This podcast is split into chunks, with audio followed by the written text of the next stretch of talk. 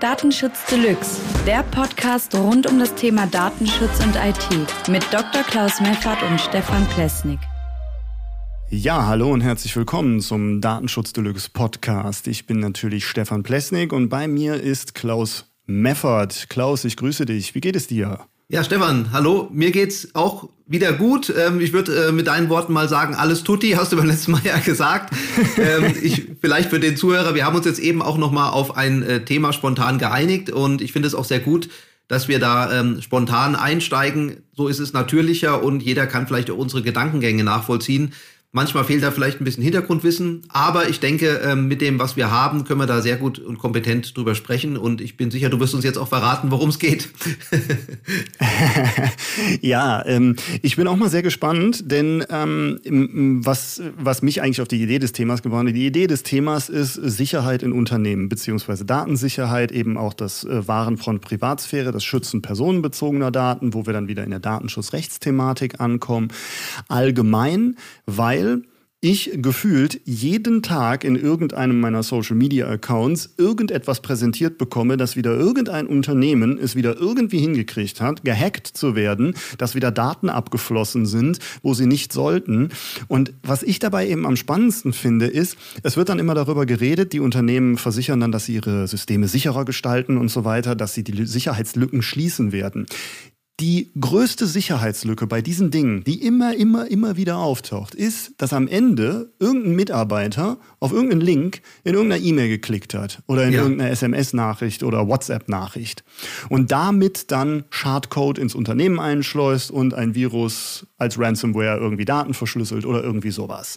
Egal wie jetzt das Ausmaß ist, die Frage, die ich mir dabei stelle, ist, ähm, wie, wie genau läuft eigentlich so ein Prozess in so einem Unternehmen ab, wenn die dann so eine Sicherheitslücke haben? Weil ich habe das Gefühl, es wird ein bisschen wenig auf ja, auf die Sensibilisierung der Mitarbeiter beziehungsweise auf das Know-how im Umgang mit Technologie der Mitarbeiter geachtet.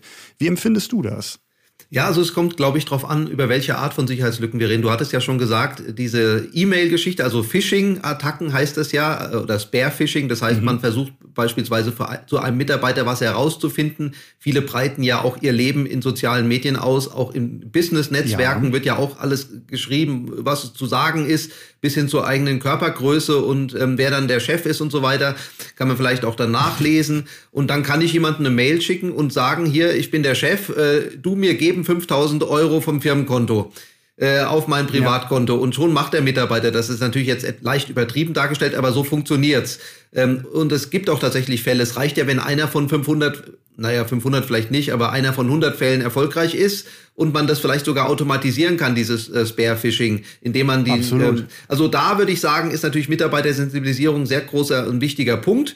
Ähm, den kann man, das Problem kann man übrigens auch relativ leicht lösen, wenn es um diese internen äh, Mails geht, ja, also kein, es ist ja eine interne Mail, wenn ein Chef mir, also zumindest was fachliche Zuordnung angeht, im Unternehmen selbst mhm. äh, findet eine Kommunikation statt. Ob das jetzt vom äh, Privatrechner des Chefs aus zu meinem privaten Rechner ist und es geht um Firmensachen oder ob es im Firmennetzwerk ist und es geht um Firmensachen, ist ja erstmal zweitrangig. Es geht um Firmenangelegenheiten. Ja, und da kenne ich zum Beispiel eine Firma, die hat äh, gesagt, wir schreiben uns jetzt intern überhaupt gar keine Mails mehr. Äh, wir brauchen das nicht, mhm. sondern wir, wir verwenden jetzt ein ähm, System, in dem wir uns Nachrichten schicken können. Das sind aber keine E-Mails ist ja auch irgendwie ja. Äh, logisch, dass das so sinn, sinnvoll sein kann, Klar. weil man ja den Weg kennt, den man äh, beschreiten muss, um die Nachricht zu übermitteln. Das ist nämlich das eigene Netzwerk. Da muss ich keinen Mailserver von einem Dritten verwenden dafür, äh, um die ganze Welt schicken sozusagen, um es von Schreibtisch A zu Schreibtisch B zu schicken im selben Unternehmen. Also das mhm. kann man durch Mitarbeitersensibilisierung äh, lösen oder auch durch technische Lösungen, wie ich es eben gesagt habe, äh, komplett entschärfen, diese Phishing-Attacken zumindest. Ähm, was man ähm, aber dann da durch Mitarbeitersensibilisierung weniger entschärfen kann, sind Dinge wie äh, Sicherheitslücken durch veraltete Softwarestände auf dem Webserver zum Beispiel. Da muss man ja, schon andere richtig. Ansätze äh, verwenden. Ja, da kommt ja dann auch immer wieder diese Thematik, äh, wenn, wenn halt alle dasselbe nutzen, ist ja ein Thema Microsoft, eine Exchange-Server und so weiter, ähm, dann, und dafür eine Schwachstelle bekannt ist, dann ist natürlich auch das Angriffsrisiko viel größer, weil natürlich ein Hacker, der sagt, wie du gerade sagtest, ne, einer von 500 öffnet das und ich habe dann den Umsatz gemacht, wenn ich das automatisieren kann, wenn ich weiß, dass es 20 Millionen Exchange-Server auf der Welt gibt bei irgendwelchen Firmen verteilt, dann habe ich natürlich einen riesen Fundus, den ich abgraben kann, um, um äh, für mich selber eben auch schneller Profit aus so einer Hacker-Attacke zu schlagen. Ja. Ähm, was du zu der Sensibilisierung meintest, fand ich sehr, sehr interessant. Ich hatte da nämlich jetzt gerade aktuell einen äh, Fall bei einem Unternehmen, da ist es so, da wurde mir quasi zurückgeschrieben, ja, entschuldigen Sie, dass ich äh, bestimmte Dinge noch nicht beantwortet habe aus der letzten Mail. Die ist bei mir im Spam-Ordner gelandet, automatisch, weil sie von einer externen Domain kommt und Links enthält. Ja, da war ein Link zu einem Dokument drin, das halt beachtet werden musste, mit dem man arbeiten, mit dem die Person arbeiten musste. Und da habe ich dann gedacht, da haben wir zum Beispiel so einen Fall, genau wie du gerade beschrieben hast, da ist systemisch irgendwas entschieden worden und man hat gesagt, okay, automatisch werden Links von externen Domains, die äh, E-Mails mit Links von externen Domains werden erstmal als Spam weggelegt. Jetzt ist aber die Frage, wer sieht die denn dann? Sieht nämlich keiner. Wenn ich nach zwei Wochen nachfrage, heißt es, ich habe mal nachgeguckt und jetzt habe ich die erst gesehen. Das heißt, es kommt keine Info zustande, keine Rückmeldung, dass da etwas in Spam gelegt wurde. Dadurch können dann Informationen verloren gehen, wo man ja auch die Mitarbeiter hätte schulen können und nicht sagen können, ich baue eine Sperre ein und lasse ja. die Mitarbeiter weiter dumm sein und damit so umgehen, wie sie das normalerweise gewöhnt sind, sondern sagen, ich investiere lieber darin, dass meine Mitarbeiter wissen, ey, ich muss bei Links in E-Mails vorsichtig sein. Ich muss gucken können, was steht in der Header-Information der E-Mail drin. Ist das wirklich ein seriöser Absender? Ist mir der Absender vielleicht persönlich bekannt, auch wenn mein System den noch nicht kennt? Irgendwie solche Geschichten denke ich, sind in der Sensibilisierung im Umgang am Arbeitsplatz viel, viel essentieller und wichtiger. Ähm, als äh, immer nur zu sagen, ja gut, da ist jetzt was schiefgegangen, jetzt schließen wir eine Sicherheitslücke und dann ist alles wieder okay. Ja, also die Technik, stimmt, ja. ich glaube, viele verlassen sich auf Technik. So hm. fühlt sich das an. Ja, ja, also du hast natürlich recht. Ähm, ich glaube, man kann jeden Mitarbeiter, egal wie alt er ist, weil viele, die kurz vor der Rente sind, sagen sich, ich will jetzt nichts Aufregendes mehr lernen, sozusagen. Ja, ich, das, was ich weiß, das bleibt auch so. Und, äh, aber ich glaube, so eine Schulung, die du ansprichst, äh, wie man äh, verdächtige E-Mails erkennt oder wie man E-Mails überhaupt erstmal untersucht, die, die äh, kann jeder vertragen. Und die ist ja auch jetzt nicht so, dass man Informatik studiert haben muss oder Hacker sein muss, um das wirklich nachzuvollziehen. Das kann man, ja, glaube ich, mit absolut. sehr einfachen Mitteln, du hast ja auch teilweise schon gesagt, äh, prüfen. Ich kenne zum Beispiel allerdings auch einen, äh, einen Unternehmen, was zusätzlich noch was anderes macht. Äh, du hast ja davon gesprochen, dass ähm, Spam-Mails dann teilweise im Nirvana verschwinden und keiner sieht sie mehr sozusagen. Ja. Ähm, das ist natürlich ein Problem, das hatte ich auch schon bei mir und dann äh, hat, hat der andere mich nach zwei Wochen gefragt, was ist denn jetzt? Und da sage ich, oh, Entschuldigung, ich habe ja die, die Mail gar nicht gesehen oder ich habe es zufällig selbst gesehen, aber mhm. erst nach zwei Wochen, dann war mir dann etwas peinlich wobei ich ja gar nichts dafür konnte. Ja. Und es war vielleicht äh, wegen einem fehlerhaften Spam-Filter von mir übrigens in dem Fall. Aber ein Unternehmen, ein größeres, ja. was ich kenne, 250.000 Mitarbeiter, für die ich auch schon tätig war, die haben Folgendes gemacht. Die schicken ähm, einmal am Tag eine Zusammenfassungsmail an den Mitarbeiter, wenn er äh, Spam-Mails bekommen hat oder an, äh, die mhm. als Spam klassifiziert wurden. Und da sind, ist in einer Liste sozusagen die Mail mit ähm, dem groben Inhalt und so weiter wiedergegeben und dann kann der Mitarbeiter sich das anschauen, ich sage jetzt mal in einem geschützten Bereich, also ohne dass irgendwas nachgeladen wird, ohne dass er irgendwo draufklicken mhm. kann und kann dann sagen, ja, das ist Spam oder das ist kein Spam. Das heißt, es ist so ein Mittelding, ähm, die Spam, Spam-Mails mhm. gehen nicht verloren ähm, und er kann das, was irrtümlich als Spam klassifiziert wurde, aus fachlicher Sicht zumindest, kann er dann zurückholen in seinen Posteingang. Das finde ich den besten Weg, der allerdings jetzt auch nicht jedem zur Verfügung steht. Trotzdem zusätzlich mhm. würde ich sagen, dass das, was du sagst, äh, sinnvoll ist, äh, nämlich eine Mitarbeiterschulung. Man muss einfach ein bisschen Geld investieren. Das kann ja auch eine Online-Schulung sein. Äh, die ist auch jetzt nicht wirklich ja, so teuer, dass man davon sprechen muss, äh, man muss ein Sparkonto plündern, damit der Mitarbeiter jetzt besser ist. Und dann sollte man natürlich, da wirst du mir wahrscheinlich zustimmen, dem Mitarbeiter alle zwei, drei Monate nachschulen, äh, damit er dann, äh, weil ich, wir kennen das ja beide, man lernt irgendwas äh, oder man hat einen Autounfall gebaut, Absolut. ja, und äh, fährt dann ganz, ganz vorsichtig die nächsten sechs Monate und danach fährt man wieder normal. Äh, also man muss sich ja, irgendwie absolut, genau das. auffrischen sozusagen, wieder neu sensibilisieren mhm. lassen. Ja, das äh, finde ich total gut. Also, äh, dass du das ansprichst, auch diese Sensibilisierung, dass man die regelmäßig durchführt. Wir vergessen ja immer, wie, wie Gewohnheiten entstehen. Und gerade wenn ich, wenn ich sowas habe wie eine E-Mail-Bearbeitung, das ist ja ganz schnell eine Gewohnheit. Da bin ich ja total drin.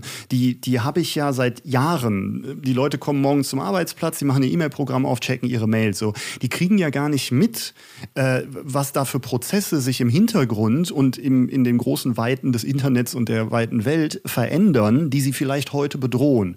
Und wenn man sich nicht wie wir, weil das jetzt unser Fachthema ist und wir das gerne tun und das interessant finden, regelmäßig damit beschäftigt, dann habe ich ja auch ähm, so gar nicht die Grundvoraussetzung geschaffen, dass dieser Gedankengang überhaupt angeht. Huch, ich könnte bedroht sein. Huch, das könnte etwas sein, das vielleicht mir eine Information entlocken soll, die mir gar nicht entlockt werden sollte. Oder das ist ein Eindringling. Irgendwie solche Geschichten. Und ich glaube, das ist auch etwas, was gerade bei den Sensibilisierungen ähm, viel, zu, viel zu häufig vernachlässigt wird. Diese, das Überprüfen der Umsetzung in der Praxis. Also nicht nur zu sagen, so geht das und so könnt ihr das machen in so einer Frontalschulung, ja. sondern diese, dieses Rückprüfen, wie geht ihr denn in den nächsten Tagen am Arbeitsplatz damit um? Wie ist es euch in den letzten zwei Wochen, in dem letzten Monat, in den letzten drei Monaten denn ergangen? Hat sich etwas an, eurem, an eurer Art und Weise im Umgang mit Informationen und der Wahrnehmung dieser Informationen auch verändert? Was habt ihr daraus gelernt? Ich finde auch diese Frage unglaublich essentiell wichtig, wenn es darum geht, Menschen zu sensibilisieren, die Frage zu stellen, was hast du denn da eigentlich mitgenommen und daraus gelernt? Weil dann weiß ich ja auch erst, was, was dieser Mensch verinnerlicht hat, ähm, wie er in Zukunft unter Umständen seine Gewohnheiten ändern möchte, auch wenn das im ersten Schritt halt nicht so schnell geht, weil ja. wir Menschen sind halt sehr träge. Ja, ja, stimmt. Also mir ist da noch eine Sache eingefallen. Ähm, wir, wir hatten ja auch schon letztes Mal das Thema äh, künstliche Intelligenz und ich hatte ja diesmal auch schon fast ja. wieder den Vorschlag, weil es so brandheiß ist und auch ähm, nicht mehr ein Hype ist, sondern jetzt wirklich ähm, eine Revolution mit den Möglichkeiten. Es wird, es wird natürlich immer wahrscheinlicher, dass äh, durch künstliche Intelligenz diese Phishing-Mails geschrieben werden. Bisher, wir kennen es ja beide und oh, die ja. Zuhörer wahrscheinlich auch, die Mails sind meistens extrem schlecht, was die Grammatik angeht. Da sind also mhm. ein einzelnes ja. Wort reicht schon, um das Ding als Betrug zu entlarven. Ähm, das wird zukünftig nicht mehr so möglich sein. Da kann jetzt auch der, der thailändische Hacker kann jetzt auch sehr leicht eine in deutschem, äh, also eine perfekt deutsch formulierte Mail äh, rausschicken, indem man einfach eine KI verwendet dafür. Das ist möglich ja, zukünftig absolut. und äh, da steigt natürlich die Bedrohungskulisse. Wir haben da alle mehr, mehr Arbeit. Äh, man könnte natürlich auch eine äh, künstliche Intelligenz einsetzen, um die Schulung etwas zu verbessern, weil ähm, zum einen ist natürlich wichtig, dass man individualisiert erstellte äh, Videos oder vielleicht auch allgemeine Videos, die aber der Mensch erstellen muss als Schulung, äh, verwendet. Und zum ja. anderen könnte man das natürlich ergänzen durch ähm, sozusagen äh, automatisierte Tests, äh, beispielsweise ähm, äh, E-Mails, die auch das mhm. Unternehmensvokabular widerspiegeln. Das ist ja auch wichtig. Da kann man natürlich immer bezahlen, der das macht. Ähm, wenn die Firma das möchte, kriegt sie auch das bestmögliche Ergebnis.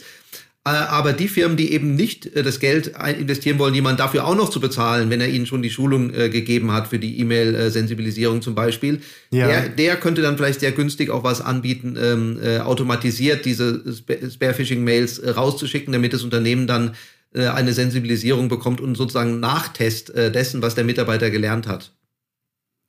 Du, du meinst quasi so eine Art Penetration-Testing auf Mitarbeitersensibilisierungsebene im Nachgang zu der Schulung als Verstärkung des Effekts, damit genau. man so, so, so, eine Art äh, Stichprobenkontrolle machen kann und sehen kann, wer fällt noch drauf rein, ähm, weil es schon sehr authentisch ist und das durch KI zu stützen, weil die KI einem helfen kann, die kann aus 15 E-Mails vom Unternehmen äh, lernen, wie, wie wirkt die Unternehmenskommunikation, dann schreibt die in dieser Ko Unternehmenskommunikation irgendeine fiktive E-Mail, da packt man einen Link dran mit einem Virus und guckt, wie viele Leute klicken drauf, aber der Virus ist halt contained, weil es ein Test ist. Genau. Verstehe also, ich dich richtig? Genau ja, so, so kann man sehen. Ähm, mir fällt da gerade mhm. noch ein sehr wahrscheinliches Szenario ein, weil typischerweise ähm, sind Hacker, die deutsche Unternehmen angreifen, nicht aus Deutschland. Das hat einfach rechtliche ja, Gründe. Also wenn ich Hacker wäre, dann würde ich mir ein äh, Opfer im Ausland suchen, weil die Rechtsverfolgung viel ja, schwieriger ist. Äh, in Deutschland würde ich ja sofort absolut. die Polizei vor der Tür stehen haben weil die sehen, wo mein Anschluss ist, ja. Äh, das wäre ganz blöd. Äh, auch ein Internetcafé, da könnte man dann eine Videokamera auswerten und so weiter.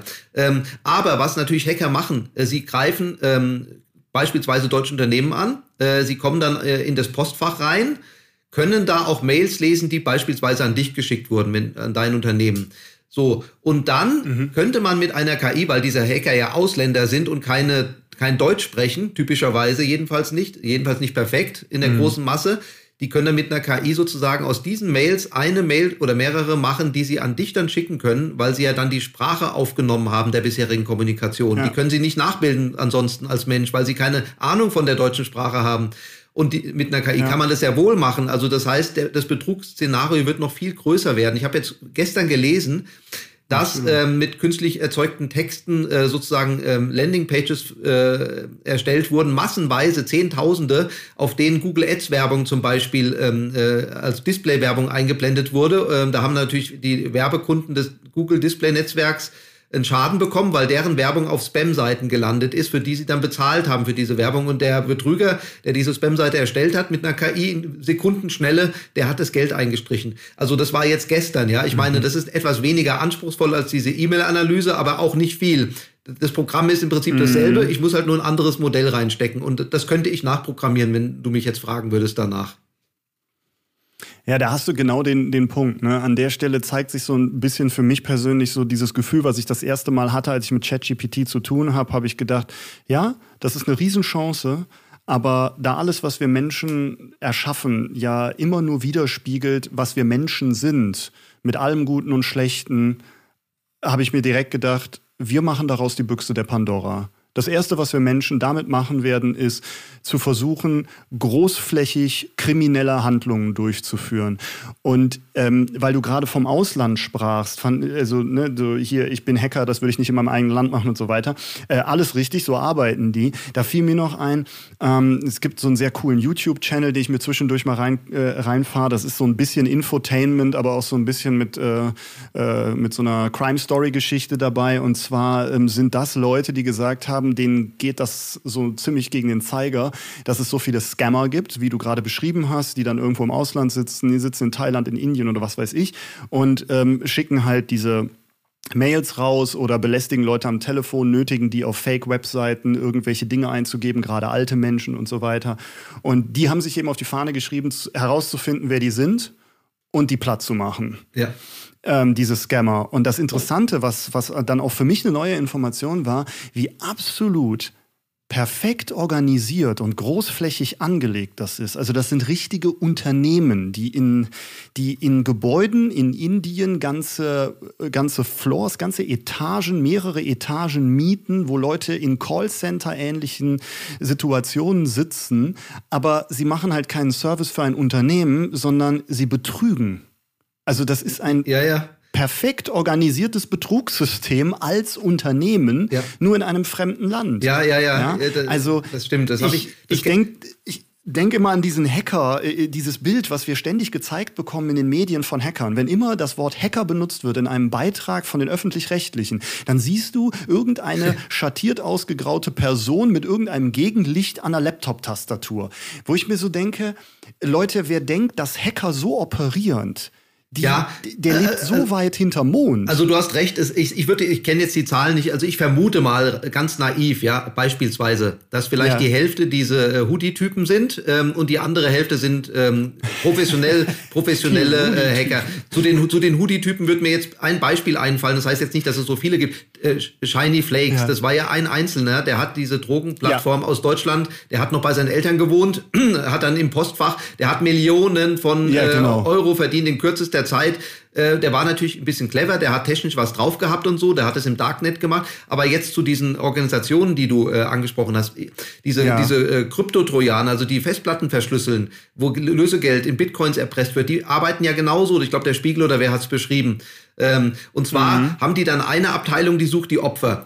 Äh, der andere, der guckt, wie viel ja. Geld von, können wir von dem erpressen, weil guckt er sich die Umsatzzahlen und so weiter an. Der, der mhm. nächste ist der Verhandler. Und da haben sie dann geschrieben, der Verhandler, der hat auch diese menschlichen Züge gezeigt. Ja, hallo, ich bin äh, Wladimir. Ähm, äh, können wir vielleicht, ähm, also Sie können mir jetzt antworten und klären Sie mal, ob Sie mir so und so, ob Sie uns so und so viel Geld zahlen können. Aber äh, bitte beachten Sie, ich habe jetzt Weihnachtsferien ähm, ich würde dann erst ab dem 28. Dezember wieder für Sie zur Verfügung stehen für weitere mhm. Verhandlungen. So, und dann haben sie dann, also so, ja, und entschuldigen Sie, wir sind, also hat das Opfer dann geschrieben, wir sind ein kleines deutsches Unternehmen, äh, wir haben nicht so viel Umsatz, könnten wir das Lösegeld nicht von vier auf zwei Millionen reduzieren oder könnten wir nicht sagen, Sie erlassen es uns, wenn wir positiv über Sie berichten oder so? Ja, ich muss das klären mit dem äh, Pressemanager von uns und dann, äh, dann ja, okay, also Sie müssten jetzt das und das schreiben über uns und dann erlassen wir ihnen das Lösegeld. Also das sind hochprofessionelle Strukturen, äh, also wirklich wie ein normaler Arbeitsplatz, ja, ja wie du äh, gesagt hast, die gehen da zur Arbeit, so wie äh, jemand zur Sparkasse geht, wenn er da arbeitet, ja, und ja. Ähm, die, die, so, jetzt guck, such dir mal neue Betrugsopfer, ich erwarte, dass du mindestens 50 heute findest oder sowas. So. Ja, ja, genau. Ne? Wie, wie in anderen Sales-Teams äh, danach geguckt wird, was sind neue Kunden, wo ist ein neuer Absatzmarkt, wo man versucht, äh, sich jeden Tag zu übertrumpfen, versuchen die sich äh, zu übertrumpfen, damit wen sie betrügen können. Also man macht sich überhaupt keine Vorstellung davon, wie viel Kriminalität und kriminelle Energie da organisiert hintersteckt. Das ist richtige Mafia.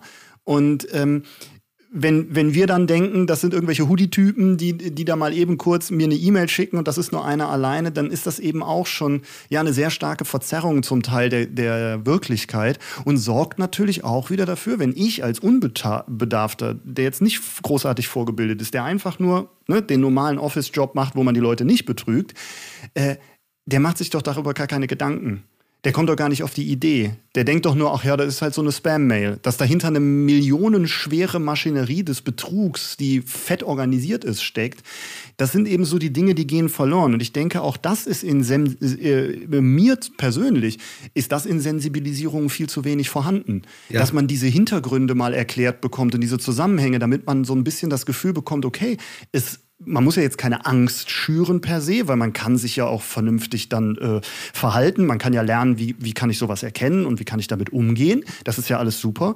Aber zumindest mal so, so den, den, den Scope für die, für die Realität so ein bisschen erweitern und sagen, guck mal, das existiert. Ihr, ihr solltet das wissen. Das ist nicht äh, so, so, so wenig, so klein. Das ist nicht einfach nur eine E-Mail im Internet, sondern das ist ganz schnell eben auch mal ein Identitätsdiebstahl auf einer ganz, ganz groß angelegten Fläche. Ähm, der auch ja Existenzen bedrohen kann. Richtig. Also was die da teilweise machen, ist, ist, ist richtig perfide. Die spionieren die Kreditkarten- und Bankkontozugangsdaten von den Leuten aus. Dann gehen die da rein, ähm, schließen da Verträge ab mit verschiedenen Dingen, äh, ändern die Login-Zugänge und so weiter. Und die Person kann nichts machen, weil es irgendeine alte Oma war, die dachte, der Enkel hätte angerufen. Ja der ein bisschen verschnupft ist. Genau. Äh, ja, also es ist Wahnsinn. Die gehen, die gehen dann auch über, ähm, äh, manchmal wird ja auch eine, eine PIN zugeschickt ans Telefon und da gab es sogar Hacks, ähm, die mhm. werden dann vorzugsweise nachts gemacht, wenn die Opfer schlafen. Wenn das Handy dann äh, irgendwas bekommen hat ähm, und man aber nicht darauf reagiert hat, dann kann man noch einen anderen Übermittlungsweg verwenden und das funktioniert natürlich am besten, wenn mhm, das Opfer schläft, weil dann kriegt sich mit, dass da drei WhatsApp kamen. Ich würde übrigens davon abraten, diese amerikanischen Unternehmen zu nutzen, auch WhatsApp und so weiter, wenn man es, also als Unternehmen sowieso nicht, ja, das würde sich für mich verbieten. Ich kenne es von Autowerkstätten, die das äh, beispielsweise WhatsApp verwenden für die Terminvereinbarung, weil die Kunden es unbedingt haben wollen weiß ich nicht, ob das so äh, unbedingt eminent ist. Äh, man kann es ja sicherlich auch per, per SMS machen. Äh, bei, einer, bei einer Reparaturmeldung, äh, da muss man jetzt nicht einen Roman schreiben, da reicht auch Auto ist fertig oder sowas. Sie können es abholen. Da muss man jetzt auch keinen Chat aufmachen oder ja. sowas mit Smileys. Äh, und dann äh, weitergedacht, äh, ich meine, diese eine Sache mit der Mitarbeiterschulung, Sensibilisierung, die immer wieder stattfinden sollte, das ist ganz wichtig.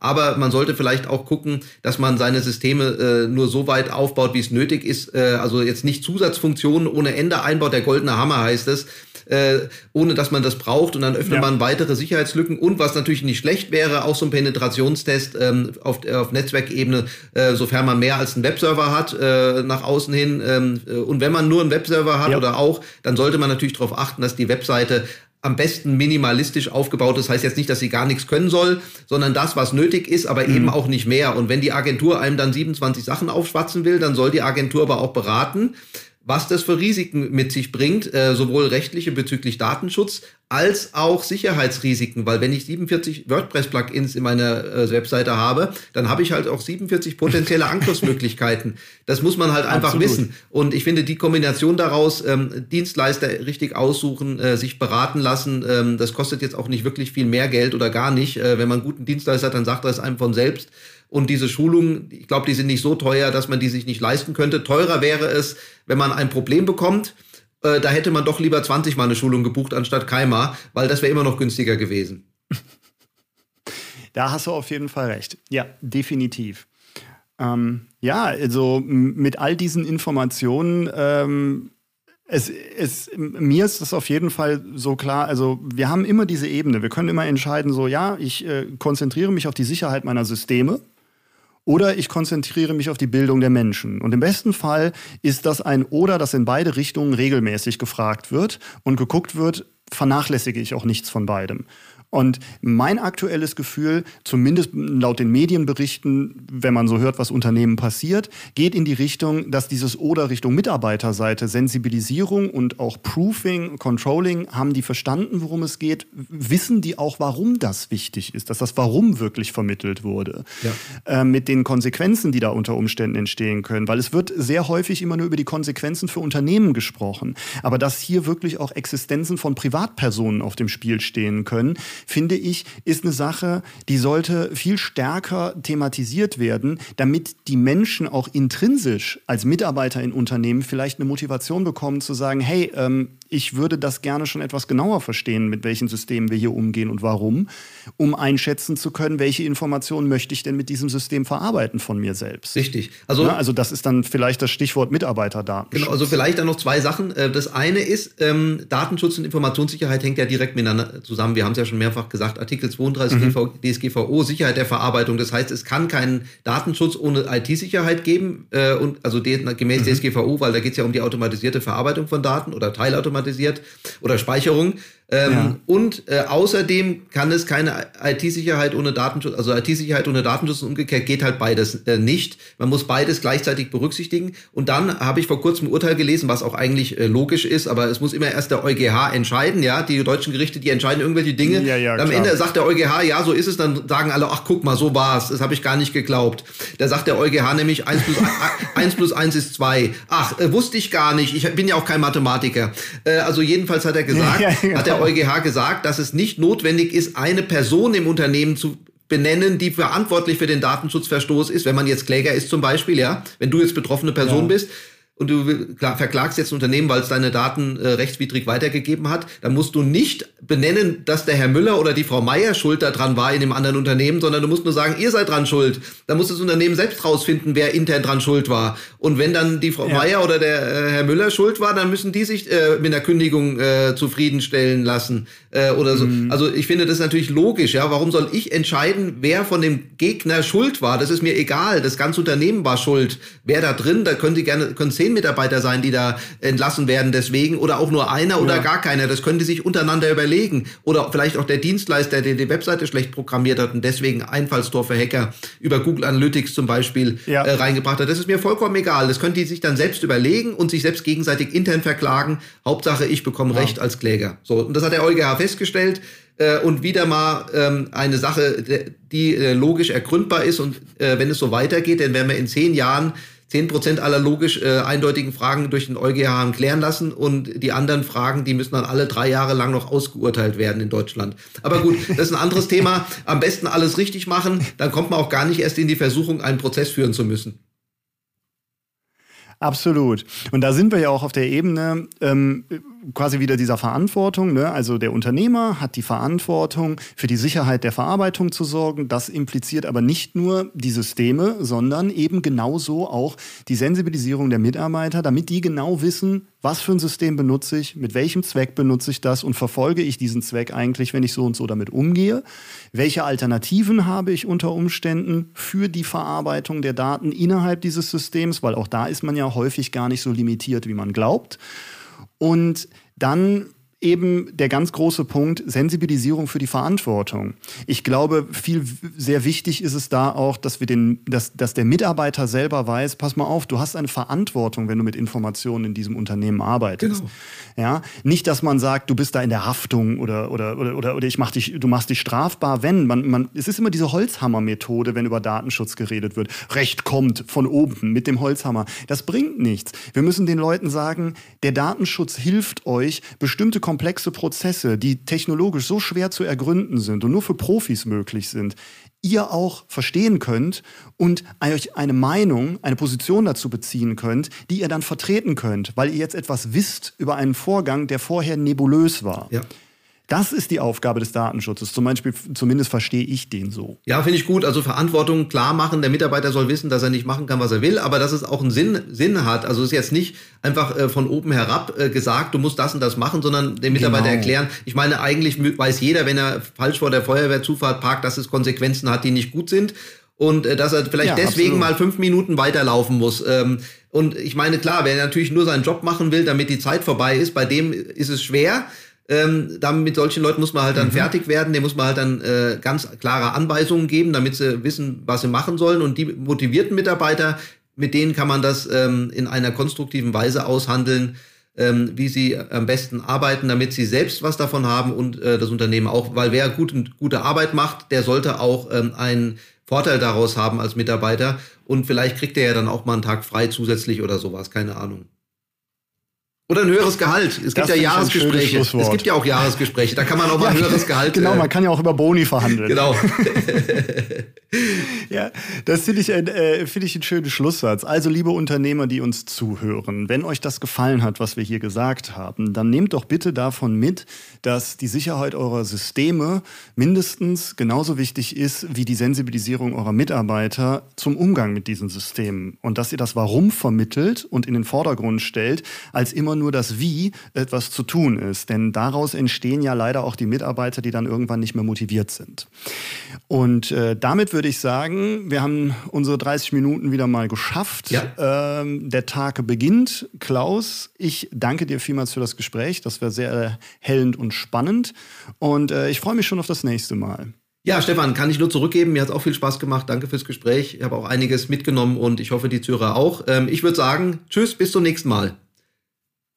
Tschüss. Das war Datenschutz Deluxe. Du willst mehr spannende Themen oder Kontakt zu uns? Dann besuche Klaus Meffert auf seinem Blog Dr. DSGVO und Stefan Plesnik auf seinem YouTube-Kanal Datenschutz ist Pflicht. Bis zum nächsten Mal.